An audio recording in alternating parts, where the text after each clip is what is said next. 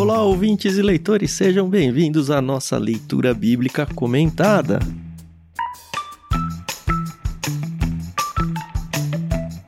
Eu sou o Tiago André Monteiro, arroba Vulgutan, estou aqui com a Carol Simão e com o Tiago Moreira para a gente continuar em Efésios, virando para o segundo bloco de Efésios agora no capítulo 4. Bom dia, meus amigos, como vocês estão? Oi, pessoal, tudo bem? Aqui é a Carol Simão e hoje vai ser legal. Hoje eu tenho caixinhas de dúvidas, viu? Olá, pessoal. Capítulo 4. Chegamos à parte prática já da carta. Os últimos três capítulos. Cartinha curta, né? Mas muito interessante, como a gente tem visto até aqui. Vai ser bom a gente compartilhar algumas coisas que são tão práticas para nossa vida, né? Tão presentes que a gente vai falar um pouquinho nesse capítulo de hoje. E é justamente isso que eu ia falar, viu, Carol? A gente já virou da parte da doutrina, agora é prática, não tem mais caixinha de dúvida nada. Não, olha isso. Agora a dúvida é como é que eu posso me tornar mais santa? Como que você pode me ajudar, dar algumas dicas? É isso, né? É, vai. assim você me inibe. Ah, certo. Com certeza, né? Depois de tantos anos trabalhando juntos. É, né? Mas é isso. Chegamos à metade aí, passamos, né? A metade de Efésios, vamos entrar na segunda metade. Passando super voando, um livro curto, né? Já começa a dar aquela palpitação no coração, assim, só de pensar que o Thiago vai embora de novo. Mas você pode mudar de ideia, viu, Thiago? Fica à vontade para falar, não, eu vou, eu vou me esforçar aqui, vou continuar que tá dando certo. Mas a gente entra então no capítulo 4, que como foi dito já desde o início, né? Dá início à parte mais prática. Nesse trecho a gente vai dividir a leitura em três partes, conforme a Bíblia de Estudo da NVT sugere. Inclusive, a gente agradece a Mundo Cristão por emprestar a NVT para a gente usar no projeto e também agradece a Maria Lídia por emprestar a trilha sonora que a gente usa de fundo dos programas. O primeiro bloco vai ser lido pela Carol, e ela vai até o verso 6, depois eu vou fazer a leitura até o verso 16, e o Tiago pega do 17 até o fim do capítulo. Não é um capítulo muito longo, mas tem bastante coisa para conversar, né? Uhum. Sim.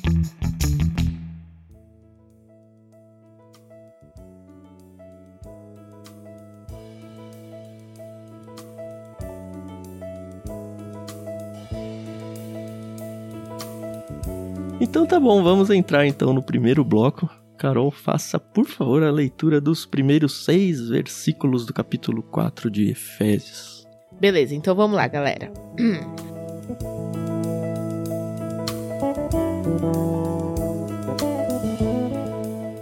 Portanto, como prisioneiro no Senhor, suplico-lhes que vivam de modo digno do chamado que receberam. Sejam sempre humildes e amáveis, tolerando pacientemente uns aos outros em amor. Façam todo o possível para se manterem unidos no espírito, ligados pelo vínculo da paz. Pois há um só corpo e um só espírito, assim como vocês foram chamados para uma só esperança. Há um só Senhor, uma só fé, um só batismo, um só Deus e Pai de tudo, o qual está sobre todos, em todos e vive por meio de todos.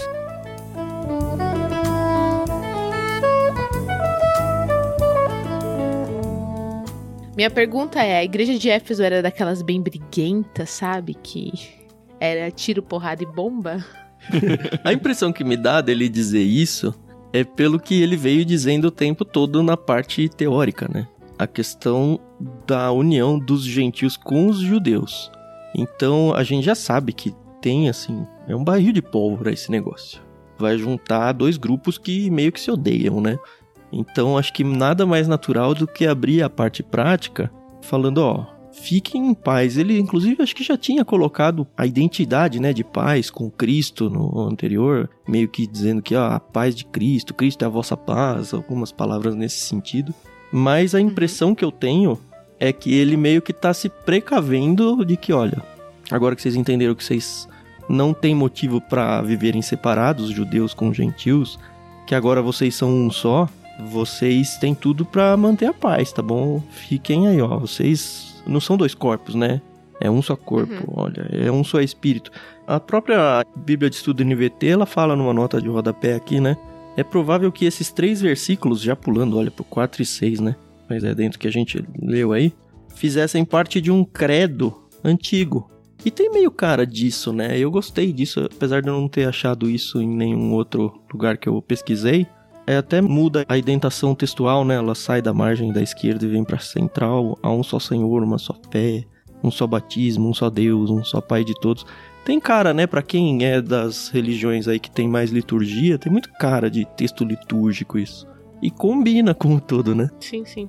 É, eu tenho a mesma impressão do Tan, né? A gente não pode esquecer daquelas informações que a gente viu lá no prefácio. Éfeso era uma, uma grande cidade do mundo antigo, né? Era a capital ali da região da Ásia Menor e era composta de sua maioria, evidentemente, gentios, mas nós sabemos, né, pelos estudos aí arqueológicos, históricos, que existiam colônias de judeus espalhados por todo o mundo uhum. antigo. E nós vemos que Paulo está tratando em toda essa carta essa questão para promover a unidade ou preservar a unidade entre judeus e gentios que fazem parte de um mesmo corpo local aqui de crentes que é a igreja em Éfeso. É claro que quando a gente lê muitas vezes igreja, nas escrituras, a gente já pensa na igreja de Cristo espalhada pelo todo mundo, que a gente chama às vezes de igreja universal ou de igreja uhum. invisível. Uhum. Mas aqui Paulo está falando para uma igreja local também. Sim. E ele está falando de uma realidade que eles têm que enfrentar de dificuldade de judeus se reunirem, sentarem à mesma mesa com gentios. É por isso que ele começa esse capítulo prático onde ele vai exortar os cristãos a colocar em prática o evangelho, falando da unidade da igreja se eles não forem unidos, eles não vão poder viver o evangelho. Seria uma contradição ao evangelho se eles não tiverem a unidade do espírito. Então eu acho que é por isso que Paulo destaca isso de forma tão intensa aqui, né?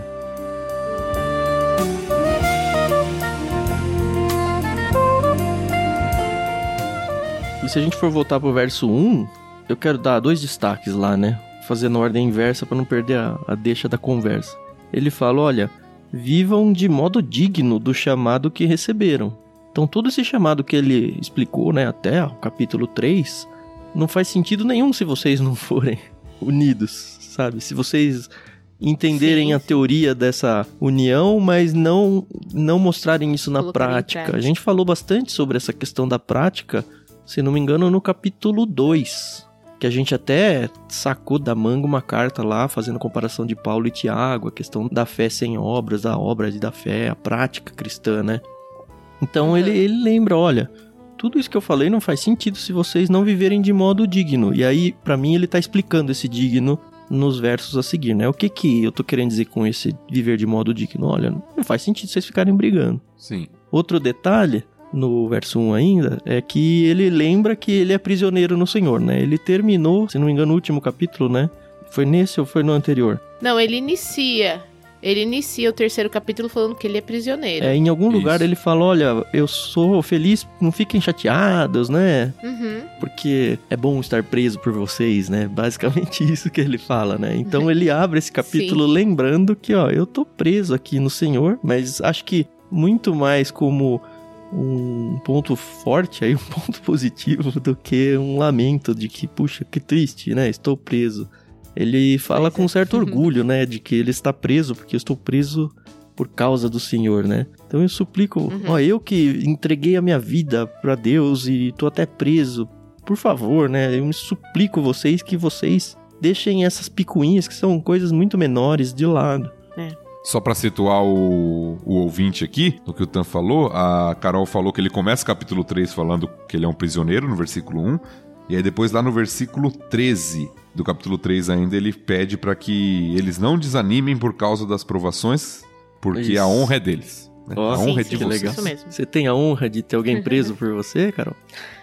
Olha, eu não sei se é o mesmo contexto aqui, né? Mas graças a Deus, não. Eu tenho a honra de ter tido alguém que morreu por mim. Olha que bonito. Amém. Aí eu também tenho, né? Ó, ó. Que especial, né? É, muito.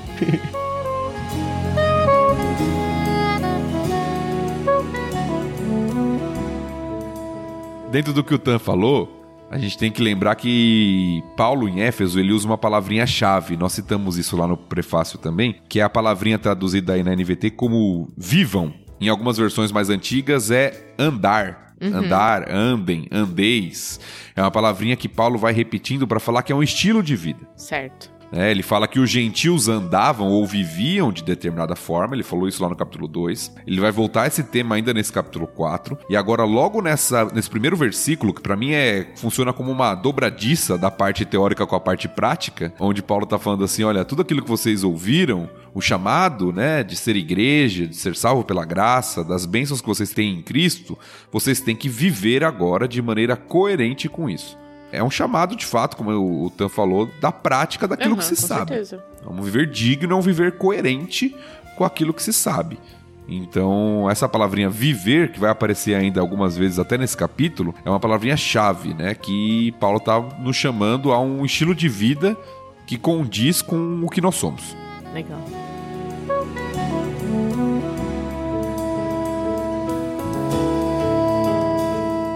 Eu sei que aqui no tempo em que Paulo estava escrevendo essa carta, não existia certas questões que a gente vive hoje. É, a gente teve a oportunidade de falar uns capítulos anteriores sobre o calvinismo, o arminianismo, né? E o Tan até defendeu, assim, a, a posição dele, que eu, por acaso, também concordo com o que ele disse. Mas eu também já ouvi aqui algumas pregações como eu falei, na época que Paulo escreveu, não existiam essas questões sobre dicotomia e tricotomia. E aí eu vou deixar vocês explicarem para os nossos ouvintes o que, que é a tricotomia e dicotomia. Mas eu já ouvi alguns pastores falarem sobre a dicotomia usando Efésios 4. Nesse trecho que a gente leu agora? Sim, quando ele fala que há um só corpo e um só espírito. Tava passeando pela. Eu não vou lembrar com ah. detalhes, tá? Porque, enfim. E assim, eu não tô pedindo para ninguém erguer nenhuma bandeira aqui, tá bom? Mesmo porque dentro da minha própria família eu tenho tricotomistas e dicotomistas. E os dois, eles defendem muito bem as uhum. suas, enfim, suas bandeiras. Eu não tenho posição nenhuma, tá? Enquanto é isso.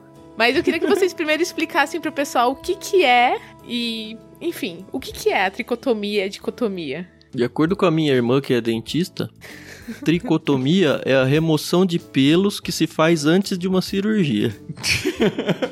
Entendi. Bom, a melhor definição que tem, né? Brincadeiras né? à parte. É. Quando a gente fala desse tema, nós estamos falando a respeito da composição do homem. Uhum. Do que o homem é composto. Existem linhas a respeito disso, que não são só essas duas. Essas duas são as mais Sim. populares. A dicotomia defende que o homem tem parte material e parte imaterial. E essa parte imaterial, a Bíblia usa vários termos para se referir a ela como sinônimos, termos intercambiáveis: alma, espírito, coração, mente, né? vários termos que podem ser usados. Uhum. Na tricotomia, entende que o homem também tem parte material e imaterial, só que são duas partes imateriais: corpo, a parte material, alma e espírito, como partes distintas. Uhum. Tá bom? Minha posição: eu sou dicotomista. Uhum. Porém, esse texto não serve na minha interpretação, para defender dicotomia, dicotomia, nem tricotomia, uhum. porque esse texto não está falando disso. Para mim, o corpo que ele se refere nesse texto é a igreja uhum. e o espírito é o Espírito Santo. Sim. Que tem tudo a ver com tudo que a gente falou até agora, né? Tanto que eu, eu assustei quando a uhum. Carol trouxe. Eu falei, cara, nunca ouvi falar dessa discussão aqui, sabe? Eu sei que tem pois textos é, que é meio complicado. Não, mas é interessante, uhum. porque isso que você trouxe, se tem gente que usa, é porque tem gente que usa. E se isso está uhum. acontecendo, é um indício de que as pessoas elas estão tentando forçar uma crença dela, seja para defender ou seja para atacar, em textos que não tem nada a ver com aquilo, porque o texto não está falando daquilo. Então, eu acho bem grave, na verdade, isso. Não é grave ser tricotomista ou dicotomista. O grave uhum. é a gente forçar uma doutrina que a gente quer muito defender num texto que nem tá falando daquilo. É perigoso isso. Ah, com certeza. É, só uma questão aqui importante. Na sua Bíblia, talvez você que está acompanhando aí em casa, espírito esteja em letra maiúscula. Sim. E talvez você pense assim: ah, como a pessoa vai defender que aqui está falando do espírito humano e não do Espírito Santo se está em letra maiúscula? A gente tem que lembrar que a letra maiúscula já também é uma interpretação do tradutor. Isso, isso. Tá? A palavra originalmente não estava com letra maiúscula, letra minúscula. Então alguém poderia entender esse texto como espírito humano em vez de Espírito Santo? Sim, uhum. porque é a mesma palavra no grego. Porém, o contexto sugere que seja o Espírito Santo, porque ele vai falar do Espírito Santo, ele vai falar do Pai, ele vai falar do Filho. Então faz mais sentido entender Espírito aqui como Espírito Santo e não como o espírito humano, aquela uhum. parte imaterial que faz parte de quem nós somos, tá? Por isso que eu acho que esse texto não fala sobre esse assunto, sobre a composição humana. Então eu acho que ele não pode ser usado para defender nenhum nem outra teoria. Uhum. Tá? Apesar de que. Acho que a gente não vai abordar o assunto em si. Uhum. Acho que não, talvez quando a gente passar por outros textos que falam sobre isso, mais precisamente a gente pode abordar.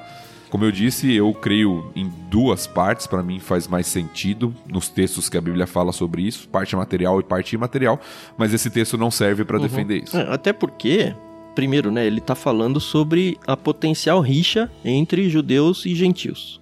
E gentios. E ele sim. tá tentando criar uma unidade. E ele dá vários exemplos de unidade aqui, que ele começa com a um só corpo e um só espírito. Ó, não faz sentido serem dois corpos, um para judeus, um para gentios. Corpos aqui pensando na igreja, né? No conjunto das pessoas salvas. Sim. Tem que ser uma coisa só, vocês. Tem um só espírito. Eu também entendo que é Espírito Santo aqui, mas mesmo que não fosse, sabe? é um só espírito que unifica vocês, eu entendo. E ele vai, olha, é um só Senhor, é uma só fé, é um só batismo, é um só Deus e Pai de tudo. É muito é um só, é um só para eu fazer um destaque de corpo e espírito aqui, sabe? É muito estranho forçar isso. Uhum.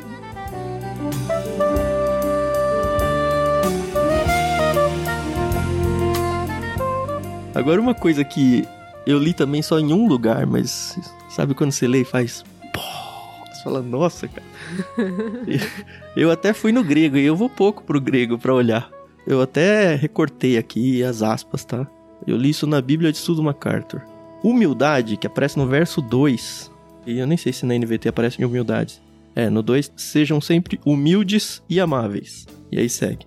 Isso. Mas nessa nota que eu vou mencionar tá assim: humildade é um termo que não é encontrado no vocabulário latino ou grego dos tempos de Paulo. Eu falei, caramba, a palavra grega aparentemente foi inventada pelos cristãos, talvez até mesmo pelo próprio Paulo, a fim de descrever a qualidade para a qual nenhuma outra palavra estava disponível.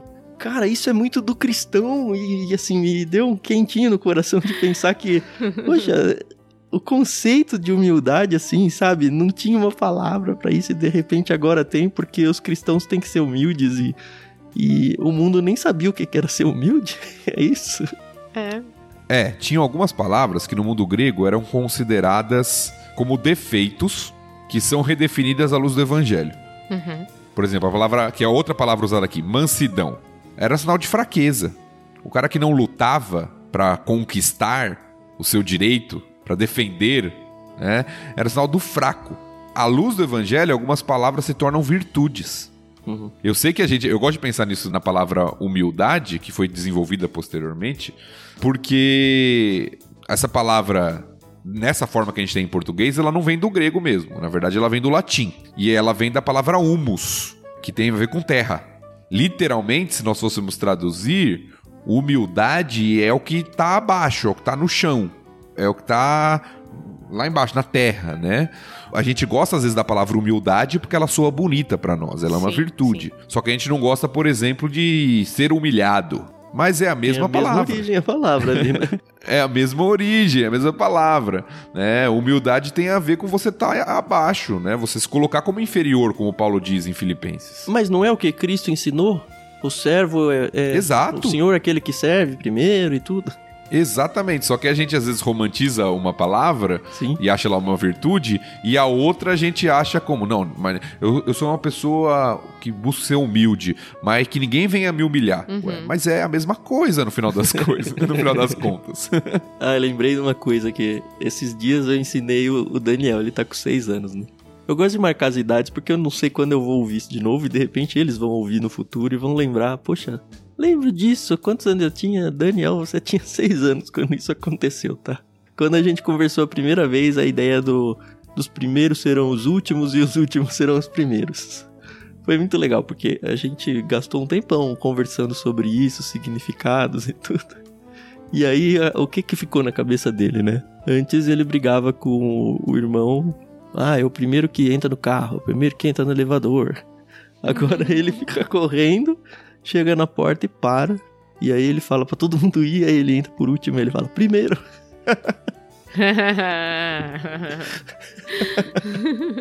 O que ficou de todo o meu ensinamento, né? Acho que ele aprendeu mais ou menos ainda, né? uhum.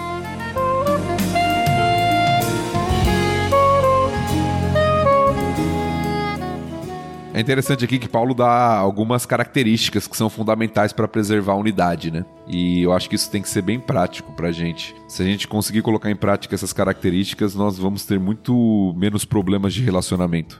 Seja em casa, seja na igreja, seja até num ambiente de trabalho. Paulo fala de algumas virtudes aqui, né? Humildade, como a gente uhum. falou, amabilidade, né? Uhum. Amáveis, tolerância né? uns com os outros, amor, paz, então você vai vendo que ele vai destacando várias virtudes que são fundamentais nos relacionamentos para se manter a unidade. E é interessante a palavrinha que ele usa aqui, porque às vezes a gente pensa em criar unidade, às vezes a gente até fala isso, mas é interessante que nós somos o Senhor nosso papel não é nem criar, nosso papel é manter, porque a unidade quem dá é o espírito, Sim. ela já existe no espírito. Uhum. A nossa natureza quer estragar, né? Exatamente. Nosso papel é preservar, como ele diz aqui, fazer todo o esforço possível para manter unido no espírito. Porque senão a gente fica naquela oração, né? Deus, me dá paciência, porque se o Senhor me der força, eu arrebento a cara dele, eu né? Mato.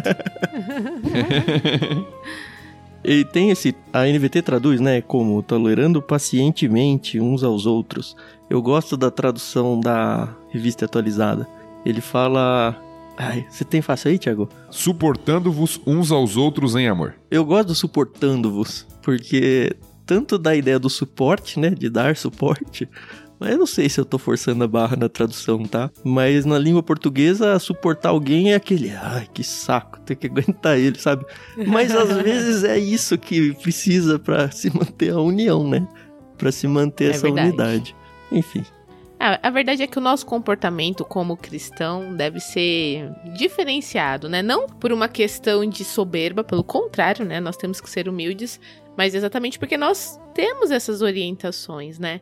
E é engraçado que uma vez eu e o Fernando a gente bateu o carro. Aconteceu um acidente, não, ninguém se machucou, mas a gente bateu o carro numa moto. E aí eu lembro que eu estava grávida do Benjamin na época. E aí o de repente, motoqueiros, 50 milhões de motoqueiros apareceram, né? E aí o Fernando saiu do carro, falou: "Não, a culpa foi minha, pode ficar tranquilo, a gente vai arcar com com que precisar, temos seguro, enfim. E aí eu peguei o contato do rapaz, né? E a gente ficou conversando, porque a moto dele realmente teve que ir pro concerto, né? E aí no final ele falou: Nossa, vocês são diferentes a postura de vocês foi diferente. Porque eu falei para ele, olha, vamos abrir um BO, vamos, vamos fazer as coisas direitinho, né? Uhum. Se tiver que arcar com. Se você se machucou, vamos te levar no hospital. Graças a Deus não aconteceu nada, foi só com a moto mesmo. Mas aí eu lembro, eu nunca vou esquecer disso que ele falou para mim. Vocês são diferentes, né? Que gostoso, e aí eu tive né? a oportunidade, nossa. E assim, é uma coisa que a minha sogra fazia bastante quando ela trabalhava, quando uma pessoa elogiava ela, ela falava: "É o amor de Cristo na minha vida". E aí eu lembro que foi assim, uma das primeiras vezes que eu verbalizei isso para uhum. uma pessoa, né? É o amor de Cristo na minha vida. Você dá o crédito para quem deve, né? Exato, exatamente. Porque... Uma forma de testemunho, né? Nossa, e, e, isso me marcou muito, né? Então eu, eu acho que assim, nossa, nossa postura tem que ser diferente, né? Algumas pessoas falam, ah, ser cristão é ser trouxa, porque você tem que aguentar as coisas calados, você tem que dar a outra face. E quando a gente entende o que que é, né? Não é ser trouxa, né? É ser cristão, é, né? É porque aos olhos do mundo é ser trouxa mesmo, né? Ah, sim, é, sim. Sofrer é. um prejuízo que o mundo não aceita. Muitas vezes a pois gente é. não aceita e sabe que tá errado, mas não aceita mesmo assim.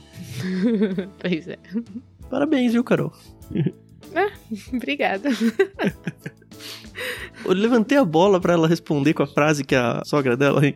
É o amor de Cristo na minha vida. oh, meu pai.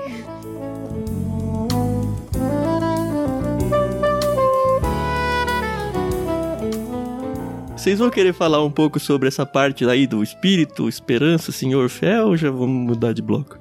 Ah, eu, eu acho que a gente já até adiantou um pouquinho, né, no começo, mas eu entendo que são elementos que Paulo está colocando que são essenciais, né, do evangelho. Uhum. É, ele já até falou sobre eles nos primeiros capítulos, né? Nós já vimos Paulo falando sobre o corpo de Cristo, a importância de gentios e judeus, sobre a ação do Espírito lá desde o capítulo 1, sobre a esperança que nós temos, né? Da herança que nós temos nos santos, sobre o nosso Senhor que é Cristo, sobre a fé. Talvez batismo seja algo que ele coloca como novo aqui, mas a gente sabe que era um primeiro elemento identificador de que alguém se tornou cristão visível. Sim. Era o batismo, Uhum. né? E o Deus, né? O Senhor, o Pai. né? Então acho que ele pega alguns elementos, acho que são sete, se eu não me engano, sete elementos que ele considera essenciais da vida cristã para mostrar que eles são um e que por causa disso a igreja é uma. Né, e tem que estar unida. Certo. Não pode ter, como o Tan já falou bem, né? Um corpo para judeus, outro corpo para gentios. Ou um espírito para judeus, outro espírito para os gentios. Não, é o mesmo. Uhum. E por isso eles devem viver em Uhum. unidade. Eu acho que o argumento é esse mesmo. E acho que a gente pode tomar pra gente, nos dias de hoje, que talvez as- as características de uma igreja cristã, seja ela da denominação que for, ter como pilares essas coisas, né? Se de repente você tá numa igreja que fura em alguma dessas coisas aqui, talvez você tenha que repensar a vida aí, sei lá.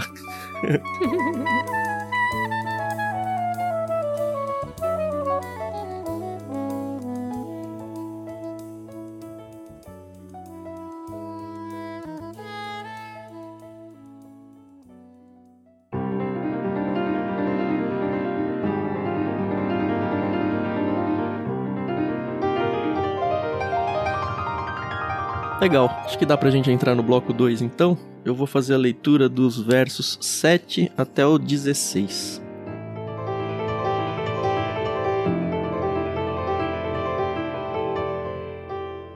A cada um de nós, porém, ele concedeu uma dádiva, por meio da generosidade de Cristo. Por isso as Escrituras dizem: Quando ele subiu às alturas, levou muitos prisioneiros e concedeu dádivas ao povo. Notem que diz que ele subiu. Por certo, isso significa que Cristo também desceu ao mundo inferior. E aquele que desceu é o mesmo que subiu acima de todos os céus, a fim de encher consigo mesmo todas as coisas. Ele designou alguns para apóstolos, outros para profetas, outros para evangelistas, outros para pastores e mestres. Eles são responsáveis por preparar o povo santo para realizar sua obra e edificar o corpo de Cristo, até que todos alcancemos a unidade que a fé e o conhecimento do Filho de Deus produzem e amadureçamos, chegando à completa medida da estatura de Cristo. Então não seremos mais imaturos como crianças, nem levados de um lado para outro, empurrados por qualquer vento de novos ensinamentos, e também não seremos influenciados quando nos tentarem enganar com mentiras astutas. Em vez disso, falaremos a verdade em amor, tornando-nos em todos os aspectos cada vez mais parecidos com Cristo, que é a cabeça. Ele faz que todo o corpo se encaixe perfeitamente, e cada parte, ao cumprir sua função específica, ajuda as demais a crescer para que todo o corpo se desenvolva e seja saudável em amor.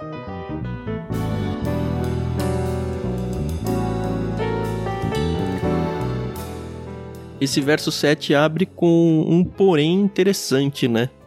Porque, para mim, né, pelo menos, mostra que apesar dessa união descrita super bem aí nos versos 4 a 6 que a gente já leu, tem dádivas que eu interpreto talvez aqui já como dons, pelo menos talentos individuais, que mostram que a gente não é todo mundo igual, né? Uhum. Que unidade é diferente de uniformidade, no sentido de que os cristãos podem e devem e vão ser diferentes uns dos outros. Sim. E ainda assim eles conseguem manter essa unidade. Sim, eu vejo da mesma forma. Eu creio que Paulo entra na questão aqui dos dons e do serviço, que visa a edificação do corpo, que é um só, como a gente já viu na parte anterior, mas que é feito de forma diversa. Uhum. E que a diversidade que existe de dons e de funções dentro do corpo, em vez de promover divisão, pelo contrário, deve promover unidade. e edificação do único corpo. Então são distintos, os cristãos de fato são diferentes, têm personalidades diferentes, têm talentos diferentes, têm dons espirituais diferentes, têm formas de realizar diferentes, mas todos devem trabalhar com o mesmo objetivo, que é a edificação do corpo. Amém. Às vezes é tão difícil as pessoas entenderem essa parte. É mesmo, Carol? Deus me livre ter dois tão no mundo. Você tá louco. Né? Um só nem eu aguento. Não, mas é porque viver em união não é fácil, né? Tem aquelas pessoas que você sabe que são um pouquinho mais difíceis, né? Você vê, o próprio Tan fala, né? Apesar que eu e o Tan a gente nunca teve, a gente nunca brigou, né? Mas eu acho que é porque a gente é muito diferente, viu, Carol? Só por causa disso. Não, mas é interessante, certo. porque eu acho que tem dois grupos de pessoas aí. Eu tô olhando só pra dentro dos Hum. cristãos, tá? Tem aqueles que acham que, puxa, eu tenho que ser igual uma receita de bolo, sabe? E a pessoa olha, sei lá, escolhe alguém como o seu super-herói na fé e fala, eu tenho que ser igual ela. Uhum. E não tem problema você ter pessoas pra quem você mirar. O problema é quando a sua mira é se tornar igual ela em todos os Ah, sentidos. sim. Porque você é diferente. E o outro lado da mesma moeda, né? É a pessoa se irritar porque a outra pessoa é muito diferente. Ah, porque ela não quer ser desse jeito. Cara, não é jeito, exatamente essa palavra. É um jeito. Não quer dizer que ela não tenha que mudar nada, porque enfim, todos nós precisamos mudar, nossa natureza pecaminosa tá lutando contra o tempo todo, sabe? Mas se é só jeito e não é algo pecaminoso que precisa ser confrontado, é só jeito. Deixa a pessoa viver a espiritualidade dela, a fé dela, do jeito dela. Não tem problema. É, e, e sabe o que é o pior? É, porque de acordo com o texto aqui, quem cria e promove essas diferenças é o próprio Deus. Isso. Sim. É Deus quem nos cria e é Deus que concede essa dádiva por meio da sua generosidade, como está falando aqui, por meio da generosidade de Cristo, concedendo a cada um o que é necessário. Então, quando eu quero que o outro seja igual a mim, eu tô achando que eu sou mais sábio que Deus, É. que nos fez diferentes. Uhum. E assim, eu nunca vivi um contexto de liderança de igreja, tá? Talvez os dois, né? A Carol também, por ser filha de pastor, talvez ela não tenha vivido na carne, mas ela viveu muito perto. E o Tiago, enfim, é pastor de uma igreja. Mas às vezes me dá a impressão que a própria liderança da igreja, ela busca, talvez até por segurança de trabalho, não sei, alguns perfis parecidos com ela. Ela meio que não gosta de gente muito diferente dela, porque trabalha de um jeito diferente e não vai dar certo, sabe? E, cara, é, tinha que ser o contrário, sabe? Se eu sou assim, eu preciso procurar alguém que não é assim, e eu preciso procurar alguém para atuar na liderança da igreja que pensa o contrário, sabe? Que me incomoda o tempo todo, porque tá aí a- o brilho da igreja, do corpo de Cristo. Não sei se eu tô sendo leviano ou se tô viajando. Talvez vocês possam confirmar ou refutar essa informação aí. Não, é- eu acredito que isso existe não só no nível de liderança de igreja. Eu acho que isso existe, por exemplo, nos nossos casamentos. Sim. Às vezes eu quero que minha esposa seja do jeito que eu vejo as Uhum. coisas, não que ela pense diferente que eu. Às vezes eu quero que o meu filho pense da mesma forma e tenha a mesma maturidade que eu acho que eu tenho. Sim. Ah, então, na verdade, nos nossos relacionamentos, muitas vezes nós queremos que o outro tenha os mesmos gostos, as mesmas preferências, as mesmas, os mesmos valores e virtudes que nós temos. E aprender, e eu acho que para a liderança da igreja, voltando para o contexto da igreja, não é diferente. Né? Nós precisamos aprender e relembrar isso, sermos relembrados de que a diversidade é fundamental para a edificação do corpo. Eu brinco quando eu dou aula sobre isso, quando eu ensino sobre isso de algum contexto na igreja, que se na igreja tivesse, por exemplo, a questão dos dons, só pessoas que. só pastores, não ia funcionar. A igreja não precisa só de pastor Sim. ou só professores, ou só conselheiros. Não. A diversidade existe justamente para promover a edificação da igreja para que seja suprida em todas as áreas de serviço necessária. Só que às vezes a gente quer, e a gente tem facilidade de se relacionar muitas vezes com aqueles que são Mais parecidos, conosco. É. É, mas se todo mundo fosse igual, como é que a gente ia exercitar aquilo que Paulo falou no início desse capítulo, né? A humildade, paciência. o amor, a paciência. Nem lembrei da humildade mas é do amor, eu tava mesmo. só pensando na paciência mesmo.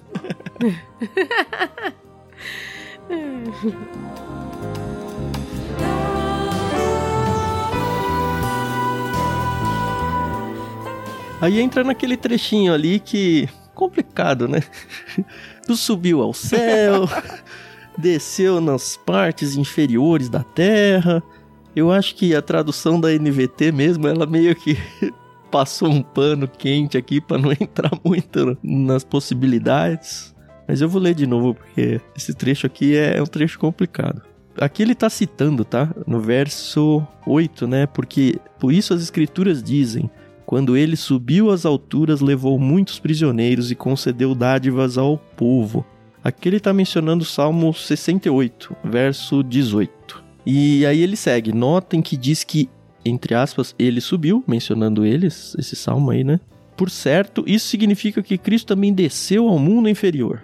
O pessoal que gosta aí da parte espiritual aí do mundo espiritual já joga Cristo pro inferno aqui, né? Rapidinho. o que é bem possível, tá? Porque é muito louco quando você começa a estudar isso daqui e ver o que as pessoas que se debruçaram nesses textos dizem. Alguns juram de pé junto que não. Aqui ele tá falando, olha, Cristo encarnou, veio para a terra e considerando a santidade de Deus, que enfim, Jesus é Deus também, né? Só o fato dele ter encarnado já faz com que ele tenha vindo ao mundo inferior. E não dá para negar, né? O nosso mundo aqui é um mundo inferior comparado aos céus.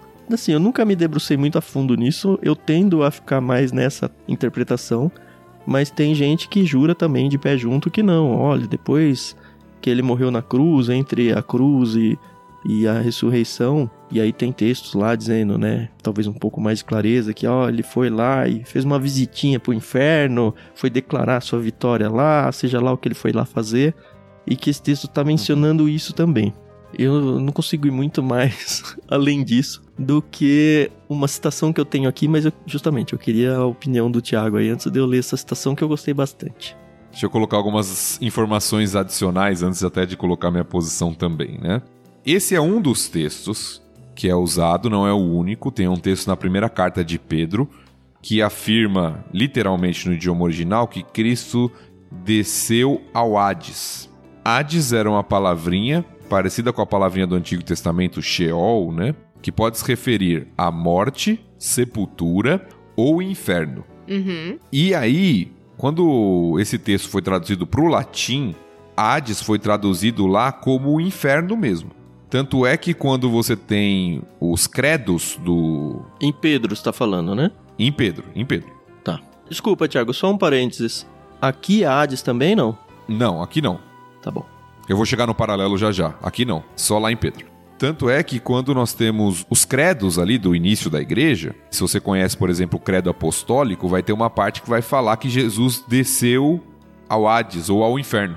Por isso que se popularizou isso. Porque a palavrinha lá, traduzida, foi traduzida para o latim como inferno. E aí começou a se ter realmente né, essa interpretação pelos pais da igreja, na história da igreja, de que Cristo teria descido entre a sua morte e ressurreição até o inferno, seja alguns acreditando que Jesus proclamou o evangelho para uma segunda oportunidade para alguns que estavam lá, outros que ele simplesmente foi lá proclamar sua vitória uhum. né, sobre a morte. Tá? Eu não creio nessa teoria. Como eu disse, eu acho que o texto lá de Pedro é melhor interpretado como Cristo desceu à sepultura, mostrando que ele morreu, Uhum. enfatizando que ele morreu, que ele veio aqui à Terra e morreu. E esse texto, agora voltando para o texto aqui de Efésios, ele também é usado porque alguns entendem que esse cativeiro que Jesus levou cativo seriam, com o paralelo lá de Pedro, essas almas que estavam no inferno e que Jesus, quando foi lá, ele subiu e trouxe com ele. Uhum. Esse é o paralelo que fazem desse texto de Efésios 4:8 com o texto lá de 1 Pedro, tá? Vamos lá. Por que, que eu não acredito nisso? Primeiro que eu acho que a melhor tradução lá de Pedro, como eu disse, é sepultura. Né? Cristo morreu, enfatizando a sua morte como ser humano encarnado, né? Ele morreu e ressuscitou. Certo. Segundo, que esse texto aqui, quando nós olhamos a citação dele lá no Antigo Testamento, o Tan falou bem, é uma citação do Salmo 68.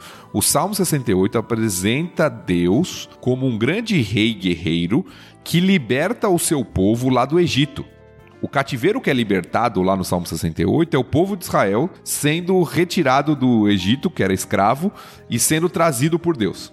Eu creio que o paralelo que Paulo está falando aqui é que esse cativeiro que Jesus veio até a terra, né? Ou as regiões inferiores da terra, que eu entendo ser a, a terra mesmo, né? Aqui onde nós vivemos. Sim, sim. Ele veio aqui, morreu e ressuscitou para levar com ele um cativeiro, ou seja, pessoas que estavam cativas e que foram libertas e estão sendo levadas com ele por causa da salvação que ele concedeu. Para mim é isso que o texto está falando.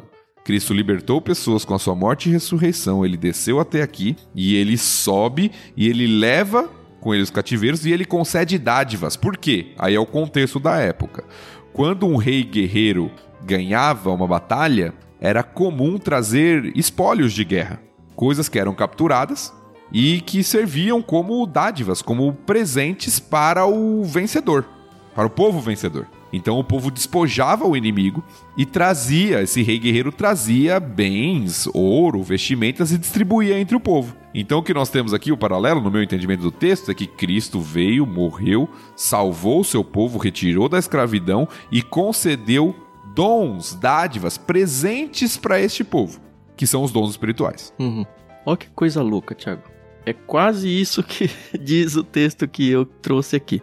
Inclusive, ele me fez ler o, o Salmo 68 aí durante os meus estudos. E eu não tinha me ligado nessa possível interpretação que você falou do rei guerreiro como a saída do êxodo. Eu quero ler esse trechinho. Eu vou ler lá no a partir do verso 15 do Salmo, tá? 68. A citação tá no 18. Uhum. Eu vou do 15 até o 19. Os montes de Bazã são majestosos, com cumes altos que chegam até o céu. Ó montes elevados, por que olham com inveja para o monte Sião, onde Deus escolheu habitar, onde o Senhor habitará para sempre? Cercado de milhares e milhares de carruagens, o Senhor veio do monte Sinai para seu santuário. Quando subiste às alturas, levaste muitos prisioneiros, recebeste dádivas do povo, até mesmo dos que se rebelaram contra ti. Agora o Senhor Deus viverá ali em nosso meio. Louvado seja o Senhor, louvado seja Deus, nosso Salvador. A cada dia ele nos carrega em seus braços. E aí tem um interlúdio e daqui a gente não vai seguir. Mas é um salmo de Davi aqui, tá? Só para mencionar. Por que, que eu tô dizendo isso? Porque o livro que eu pesquisei aqui, ele diz o seguinte, olha. Paulo usou uma tradução interpretativa do Salmo 68, 18 como uma analogia alternativa para mostrar como Cristo recebeu o direito de conceder os dons espirituais. O Salmo 68 é um hino de vitória composto por Davi para celebrar a conquista da cidade de Jerusalém dos Jebuseus por Deus e a triunfante ascensão de Deus ao Monte Sião. Depois desse triunfo, o rei levou para casa os despojos e os prisioneiros. Aqui Paulo retrata Cristo retornando de sua batalha na terra para a glória da cidade celestial com os prêmios de sua grande vitória no Calvário. Mediante a sua crucificação e ressurreição, Cristo venceu Satanás e a morte, e em triunfo devolveu a Deus aqueles que antes eram pecadores e prisioneiros de Satanás. Eu acho que combina muito com o que a gente está vendo aqui em Efésios, combina com a citação de Salmos, que enfim, o Paulo fez uma citação clara de Salmos. Só que eu li esses salmos como o momento em que Jerusalém está sendo construída, sabe? Não na época de Moisés. Na verdade, quando você olha o salmo todo, Tan, ele é um panorama, ele fala de vários momentos Certo. da história. Parte dele é essa mesmo, como você falou, a subida ao templo e tudo. Mas se você for pro começo, por exemplo, lá no versículo 7 fala: Ó Deus, quando conduziste teu povo, quando marchaste através do deserto. Verdade. Né? Então parece que ele está fazendo um panorama desse rei que vem tirando o seu povo lá da escravidão no Egito até chegar à cidade santa, no caso Jerusalém lá. Sim. E aqui o paralelo é a cidade celestial, né? Em Efésios. É, de qualquer forma funciona bem aquela questão dos spoilers de guerra, né? Sim. E é o que precisa, né, para Efésios aqui fazer sentido, que, olha, Cristo veio buscar os espólios de guerra da sua encarnação, não da sua descida ao inferno. Enfim. Tudo isso pra dizer que eu concordo com a sua posição, tá bom? Você tá brigada com esse texto aí também, Carol? Não, tô aqui só aprendendo. Nem saber dessa polêmica toda, né, Carol? Pois é. E achei que você vinha perguntar isso lá no começo. Falou, não, vou perguntar, vou perguntar. Eu falei, ixi. Mas tudo bem, Ixi, estamos não. todos na mesma parte. Você viu que as minhas du minha dúvida era outra, mas também tá beleza. Resolvemos essa questão? Uhum. Ou pelo menos pra nós aqui, né? Mas não vamos criar divisões se você acredita que Jesus foi ao inferno, tá? Eu só acho muito triste a ideia que o Thiago mencionou aí de que ele foi lá dar uma segunda chance. Isso aí eu não aceito de jeito nenhum, porque coloca em xeque muitas outras questões doutrinárias da Bíblia. Agora, se ele foi lá pra anunciar sua vitória, até passa, até cabe, assim, sabe? Não seria nenhum grande absurdo pra mim, pelo menos.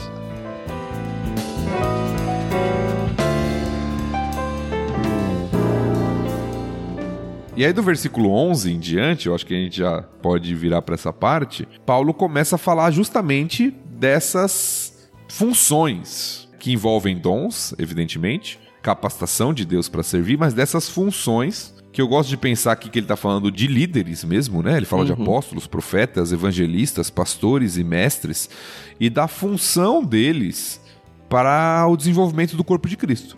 Uhum. Ô, Thiago, eu queria só pedir um favor antes. Porque Sim. a gente não sabe de todo mundo que tá ouvindo o LBC, né? A gente aqui que é rato de igreja, quando ouve a palavra dons, já sabe o significado, pelo menos mais amplo. Mas tem muita gente que talvez esteja lendo a Bíblia a primeira vez, ou que não tenha frequência em igreja, nem nada.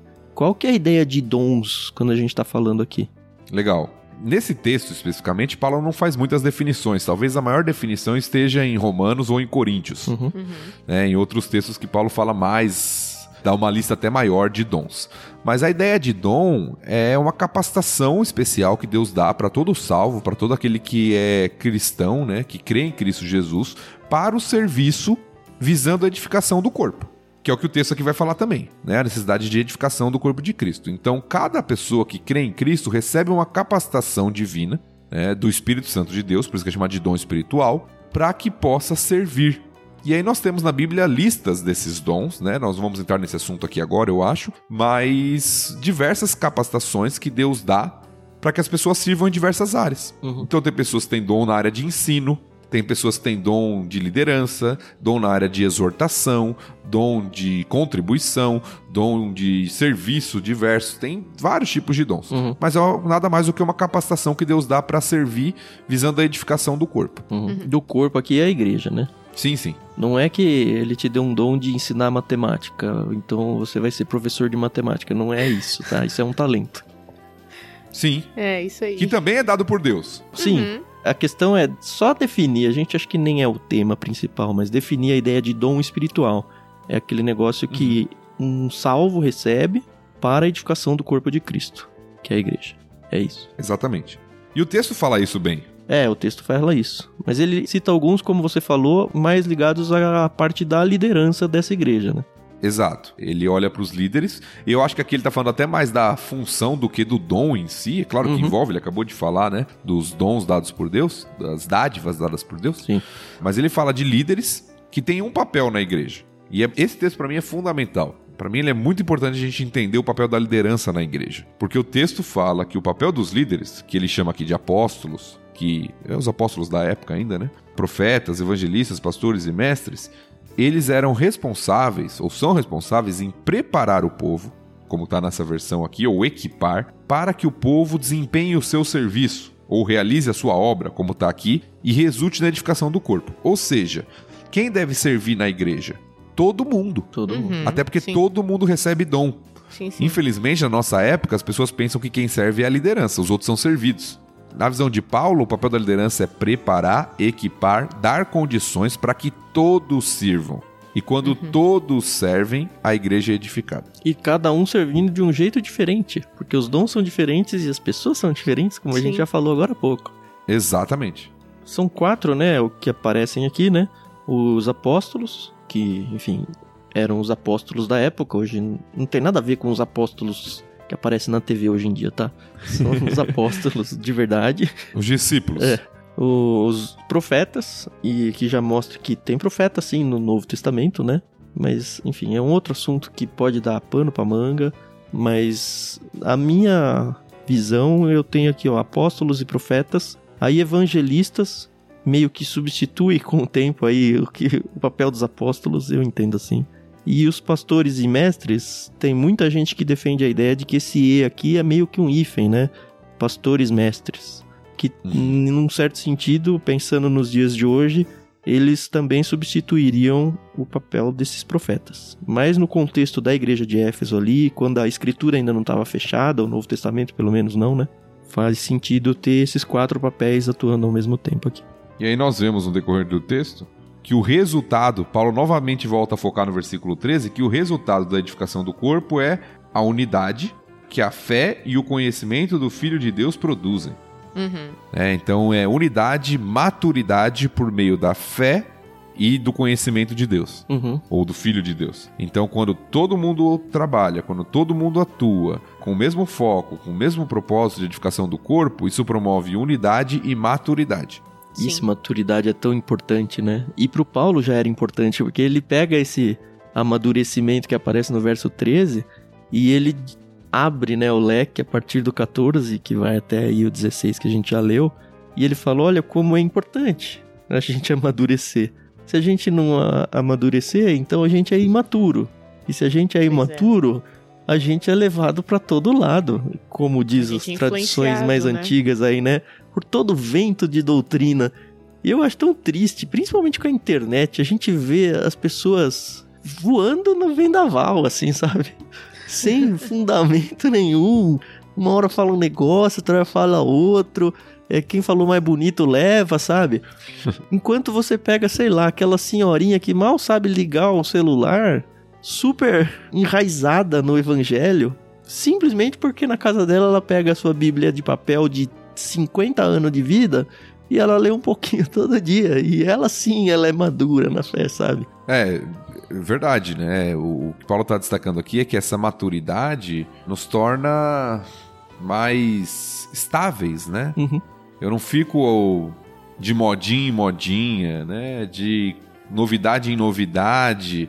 Não, eu, eu tô estável porque eu conheço, né? A unidade no conhecimento de Deus e eu creio, a unidade na fé, eu vivo essa realidade. Uhum. Que vai se retratar também na forma como eu me relaciono. Porque Sim. no versículo 15 ele vai falar que isso vai levar a gente a falar a verdade em amor, a ser mais parecido com Cristo e a fazer o seu papel, cada um na sua parte, que vai resultar no crescimento saudável do corpo. E a nos protegermos do mal, que ele fala no finalzinho do 14, né? E não seremos influenciados quando nos tentarem enganar com mentiras astutas. Cara, tem muita mentira astuta no mundo dentro do discurso religioso promovida pelo próprio Satanás. Não tenho nenhuma dúvida disso é muito do interesse dele deixar a gente patinando por aí, a gente destruindo essa unidade só porque, ah, eu falo mais bonito que você, ah, porque olha essa ideia como ela parece tão, sabe, a maçã da Branca de Neve, sabe? Não, cara. é, mas assim, eu entendo que a gente tem que buscar igrejas sérias, pastores sérios, mas eu também entendo que existe muita gente enganada em muitas igrejas, né? E, e como é difícil, né, você desenganá-las, né? Porque tá ali tão enraizado o negócio nelas, né? E vê esse texto, né, que ele fala que quando a gente não for imaturo que nem criança, a gente vai conseguir alcançar todas essas coisas que ele tá falando que devemos ser como cristãos, né? Para sermos mais parecidos com Cristo, para que o corpo se encaixe perfeitamente, né? Mas é aquela coisa, né? Existe igreja perfeita, né? Porque. Ah, não tem. Eu fui e eu estraguei a minha, né? Se ela era perfeita quando eu entrei, já era. Mas é difícil, né? É difícil, é. Eu não sei nem como explicar, porque é aquela coisa, às vezes a gente vê as pessoas fazendo algo errado, e aí você quer falar em amor com aquela pessoa, mas aquela pessoa não entende que é em amor. Aí eu adoro quem usa aquele versículo: ah, tira aí o, o arguilhão do seu olho antes de vir falar comigo e tal. É muito complicado, entendeu? Então a gente realmente tem que orar e, e estudar muito a Bíblia, porque só Deus, só Deus para nos ajudar. Eu acho que tem alguns, alguns cuidados aí, Carol às vezes a gente acha que vai em amor, mas de verdade a gente não vai. Se a gente for assim no, no âmago do nosso coração, a gente vai ver que a gente diz que é em amor só pra ter a porta aberta, mas a gente no fundo sabe que não é. Isso já é um problema. E se a gente mesmo sabe que não é, as pessoas vão perceber isso também. Sim, Dois, sim, sim, claro. muitas vezes a gente vai em amor, mas a pessoa não vai interpretar isso como um amor. Até porque se a gente vai lá exortar, vai machucar, é uma disciplina, sabe? A própria Bíblia fala que a disciplina, no primeiro momento, ela causa dor, ela causa irritação. Só que é o que vai mostrar quem é sábio e quem é tolo. A gente pode ir para Provérbios, que fala isso infinitas vezes, sabe? Inclusive para o conselheiro, que fala: olha, você vai exortar ou você vai aconselhar alguém, você fala com pessoas sábias, com o tolo, não perca o seu tempo, sabe? Enfim, tem muitas coisas. E acho que a principal, que nem tá muito dentro do cenário todo que você desenhou, mas acaba que no segundo nível fica, é que as pessoas elas tendem a ir atrás de pessoas, a acreditar nas pessoas. Óbvio que você tem que procurar uma igreja local que pregue a palavra, que você tenha uma liderança, um grupo pastoral sério, que você possa confiar. Afinal de contas, eles estão lá e velam pela sua alma. A Bíblia fala sobre isso também. Só que na frente deles tem que estar a palavra de Deus. Só que Ah, a palavra sim, de sim. Deus só vai estar na frente deles para você se você conhecer diretamente a palavra de Deus. Porque senão você vira Sim. presa fácil. E aí é simplesmente um golpe de azar ou de sorte você ter como líder alguém sério ou alguém tentando fazer alguma sacanagem com você.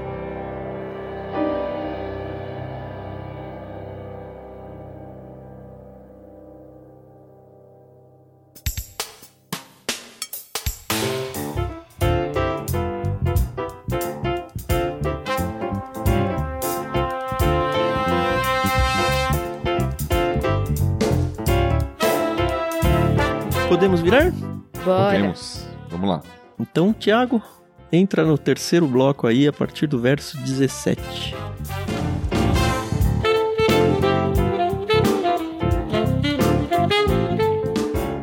Assim, eu lhes digo com a autoridade do Senhor: não vivam mais como os gentios, levados por pensamentos vazios e inúteis. A mente deles está mergulhada na escuridão, andam sem rumo, alienados da vida que Deus dá, pois são ignorantes e endureceram o coração para ele. Tornaram-se insensíveis, vivem em função dos prazeres sensuais e praticam avidamente toda espécie de impureza. Mas não foi assim que vocês aprenderam de Cristo, uma vez que ouviram falar de Jesus e foram ensinados sobre a verdade que vem dele. Livrem-se de sua antiga natureza e de seu velho modo de viver, corrompido pelos desejos impuros e pelo engano. Deixem que o Espírito renove seus pensamentos e atitudes, e revistam-se de sua nova natureza, criada para ser verdadeiramente justa e santa como Deus. Portanto, abandonem a mentira e digam a verdade a seu próximo, pois somos todos parte do mesmo corpo. E não pequem ao permitir que a ira os controle. Acalmem a ira antes que o sol se ponha, pois ela cria oportunidades para o diabo. Quem é ladrão, pare de roubar. Em vez disso, use as mãos para trabalhar com empenho e honestidade, e assim ajudar generosamente os necessitados. Evitem o linguajar sujo e insultante. Que todas as suas palavras sejam boas e úteis, a fim de dar ânimo àqueles que as ouvirem. Não entristeçam o Espírito Santo de Deus, o selo que ele colocou sobre vocês para o dia em que nos resgatará como sua propriedade. Livrem-se de toda amargura, raiva, ira, das palavras ásperas e da calúnia, e de todo tipo de maldade. Em vez disso, sejam bondosos e tenham compaixão uns dos outros, perdoando-se como Deus os perdoou em Cristo.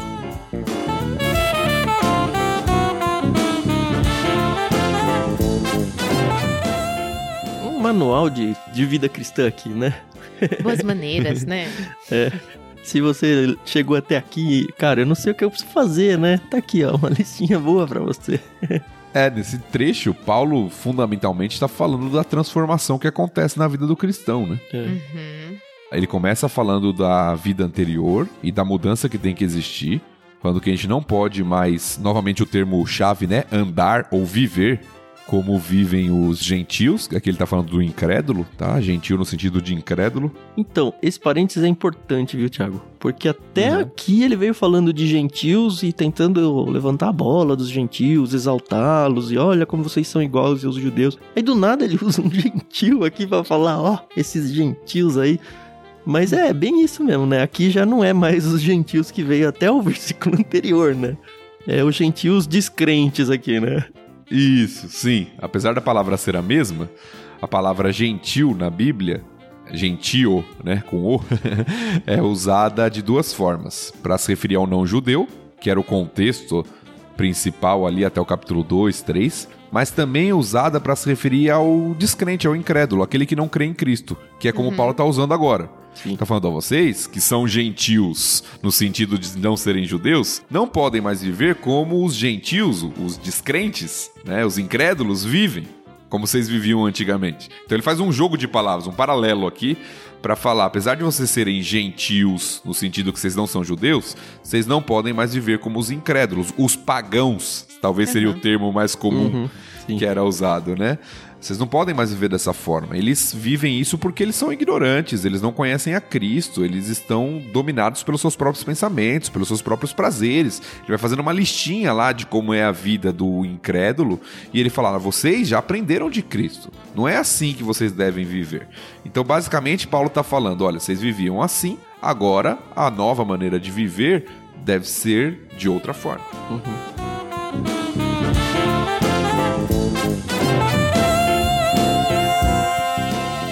Eu acho muito bonito essa parte que ele usa de despojar e revestir, né? Quando a gente estudava lá no seminário, que inclusive é onde o Thiago é professor hoje, né? Eu tive, acho que todo mundo, né, que estuda por lá acaba passando por esse conceito em alguma aula. A ideia de que não adianta nada a gente tomar um banho e colocar roupa suja em cima, ou da gente colocar uma roupa limpa sem tirar antes a roupa suja, sabe?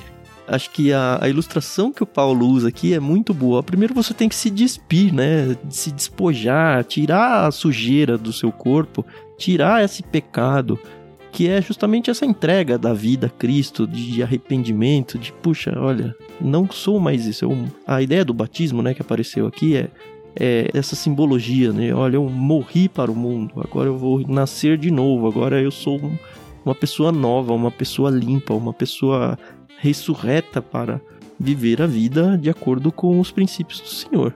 E agora sim eu tenho minha roupa limpa e posso abandonar aquilo que eu fazia de errado e passar a fazer as coisas que são esperadas de um cristão genuíno. É só uma observação aqui, se você está ouvindo, está perdido do que o Tanto está falando, é porque a NVT não conservou esses termos. Ai. Paulo está fazendo uma ilustração. Paulo está fazendo uma ilustração aqui que nas versões mais antigas você vai achar despojar ou despir uhum. e revestir, que é a ideia de você tirar uma roupa que está suja, que está corrompida e colocar uma roupa nova. A NVT traduziu como livrem-se da antiga natureza e depois revistam-se. O revestir elas ainda manteve, manteve né? mas não, não manteve o despojar. Ela colocou como livrem-se. Ah, é uma opção pela linguagem mais simples, né? Claro. É, exato. Mas a ideia é essa: você vai tirar algo que é a velha natureza, né, a antiga maneira de viver, despoje-se disso, livre-se disso, deixa que sua mente seja renovada pelo Espírito e revista-se da nova natureza em Cristo Jesus. Uhum. Então é esse processo de mudança que está sendo explicado aqui, de deixar a antiga maneira de viver e assumir um novo estilo de vida. Uhum.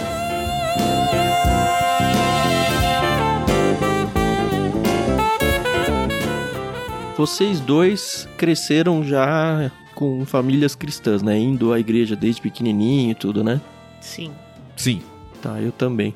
Eu acho que esse trecho que a gente leu, ele deve falar muito fundo para quem teve uma experiência de conversão depois de adulto, sabia? Uhum. Eu leio isso, obviamente, eu entendo isso, né? Mas entendo na teoria, porque na prática mesmo, assim, eu me converti muito pequeno, assim, antes da minha adolescência. E eu não vivi grandes pecados assim que as pessoas têm de. Como eu fiz coisas erradas na minha vida, sabe? As coisas erradas enormes que eu fiz na minha vida eu era criança, eu mal tenho memória delas. Agora, eu acho. Cara, eu acho muito bonito assim quando eu vejo quando eu escuto o testemunho de uma pessoa que estava realmente com a sua vida toda desgraçada. E eu não tô pensando numa pessoa pobre, né? Eu tô pensando numa pessoa comum, que só não foi convertida enquanto não, não era adulta. E ela fez o que o mundo faz, né? Leva para todo lado e faz a gente vivenciar experiências muito tristes em tudo quanto é área. E acho que essa virada de chave na vida de uma pessoa adulta convertida, eu acho que dificilmente ela passa por um texto desse sem vir muita coisa à memória e talvez levá-las a as lágrimas até. O meu pai, ele fala muito sobre isso. Ele se converteu com 23 anos. Uhum. E ele fala: se não fosse o evangelho, eu possivelmente nem estaria mais aqui. Porque ele vivia uma vida. Ele diz que a minha avó fala que não via nele futuro, porque ele uhum. era um homem muito agressivo e, enfim, eles moravam também no interior de uma cidade onde a taxa de mortalidade era muito grande. E ele fala que realmente foi o evangelho que salvou. Então, assim, é, apesar de eu já ter nascido num lar cristão, os meus pais se converteram na fase adulta. Então, eles falam muito sobre essa questão de como era a vida que eles tinham e como foi a vida que eles passaram a viver depois de se converterem. Uhum. Eu entendo que vocês estão falando e, e, creio que é verdade em certo aspecto. De fato, cresci na igreja e talvez aos olhos das pessoas, né? Nunca tive aqueles pecados grosseiros assim que as pessoas lá fora olham. Mas quando eu vejo os exemplos que Paulo dá a partir do versículo 25, porque para mim são exemplos do que ele vai falar, eu vejo que eu tenho que lidar com isso. Ah, ah temos, com certeza. Até antes, Thiago. Prazeres uhum. sensuais, sabe? A gente não vai a vias de fato, mas a tentação ela existe o tempo todo, sabe? E isso aí ainda tá no verso 19. Sim, sim. É que a partir do 25, para mim, Paulo tá dando exemplos do despojar e revestir, que ele acabou de falar. Certo. Uhum. Deixe a mentira, fale a verdade. Não fale palavra torpe na versão antiga, aqui palavra suja, eu acho, mas fale palavra que edifique. Em vez de você uhum. ficar irado, você deve ser bondoso, perdoar, ser compassivo. Todos nós lutamos com isso, Sim, né? Sim, mas olha só que diferença, Thiago. A gente aprendeu esses princípios de criança. Então a gente tem os nossos sim, pais sim. velando nisso, cuidando, ó, não vai ficar falando palavrão. Olha, mentira tem perna curta. Enquanto uma pessoa adulta, às vezes ela já tá em, sei lá, em mercado de trabalho, onde o trabalho dela depende dela mentir, cara. Assim, virar essa chave para uma pessoa adulta nesse contexto, eu acho que é muito mais. Uh, sabe? Não, eu concordo. Eu só tô levantando essa bola pra. Sim não pra passar não a impressão é para os nossos ouvintes é de que a gente não vai, que a gente não tem que lidar com isso ou lutar com isso, né? De que como se já, não, já sou salvo, então eu já não tenho mais problema. A gente tem que constantemente despojar e revestir. É, todo né? dia.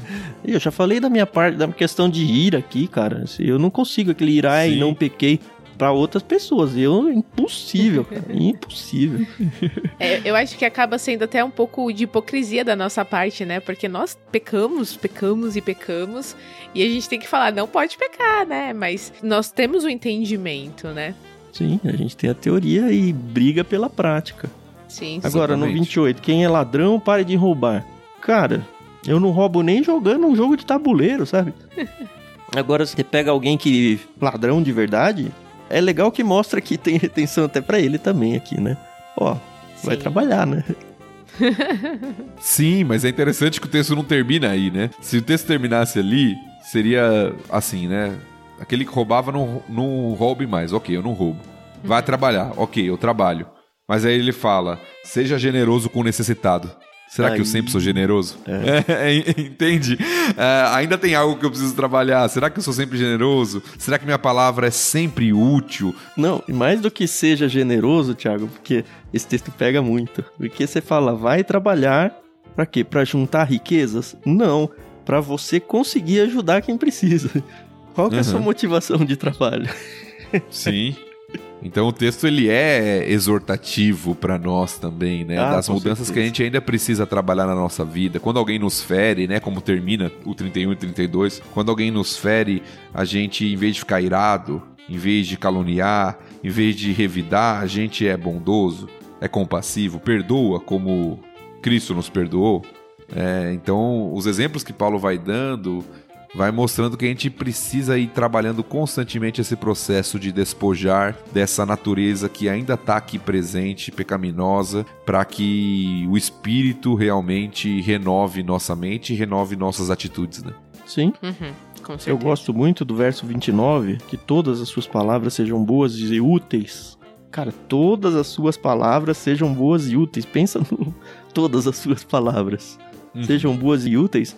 E eu gosto da tradução antiga aqui, né? Na NVT diz a fim de dar ânimo àqueles que as ouvirem. Nas antigas diz para edificar, Transmitir graça. né? É, Isso. transmitir graça e edificar. Edificar e transmitir graça, exatamente. É, é muito mais bonito, né? Muito mais cristão, né? Mas pensa aí se todas as suas palavras fazem isso, né? É isso que Paulo tá falando que tem que ser. Uhum, é verdade.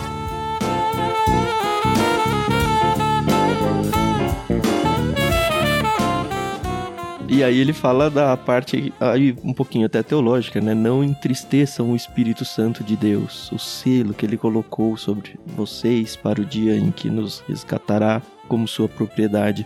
É interessante a gente aprender aqui de Paulo que a gente tem o poder de entristecer o Espírito Santo que habita em nós. Isso é algo tão grave, sabe? É algo tão sério. E como que a gente faz isso? Simplesmente caindo nesses montes de tópicos aqui que o Paulo falou. Olha, cada vez que você peca num desses pontos, nós estamos entristecendo o próprio Deus que decidiu habitar presencialmente, assim, em nós. Então não façam isso, porque não é que isso vai ser ruim pra você, que a sua família, que a sua igreja vai ser prejudicada. Você vai entristecer o próprio Deus que habita em você, se você fizer isso.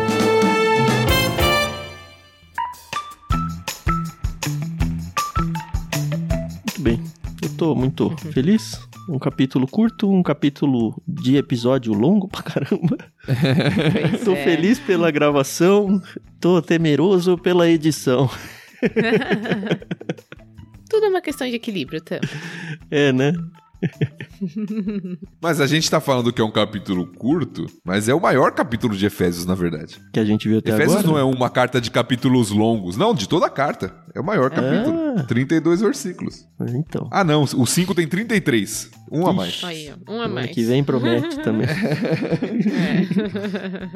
Mas o que a gente gravou até agora foi o maior. Sim, é verdade. Ganhou até aquele primeiro ou segundo que eu tava com medo lá.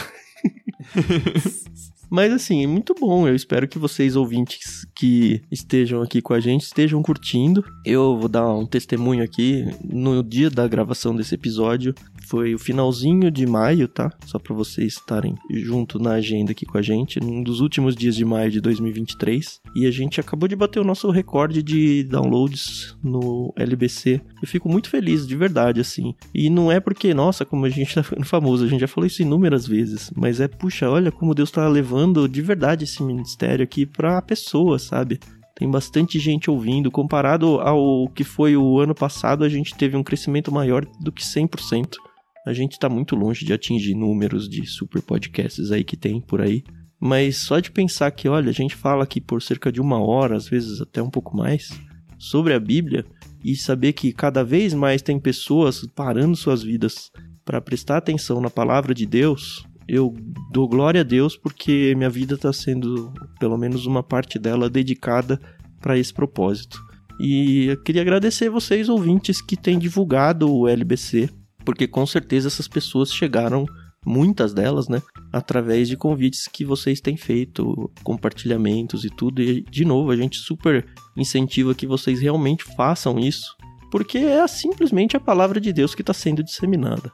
A gente faz aqui a coisa acontecer no sentido de que para o nosso relógio e lê e comenta, mas nada disso ia funcionar se não tivesse vocês aí do outro lado, tanto consumindo esse conteúdo quanto passando adiante. Então fica o incentivo para vocês fazerem isso, fica o incentivo para vocês orarem por nós, porque quanto mais gente ouvindo, maior é a responsabilidade que cai sobre os nossos ombros.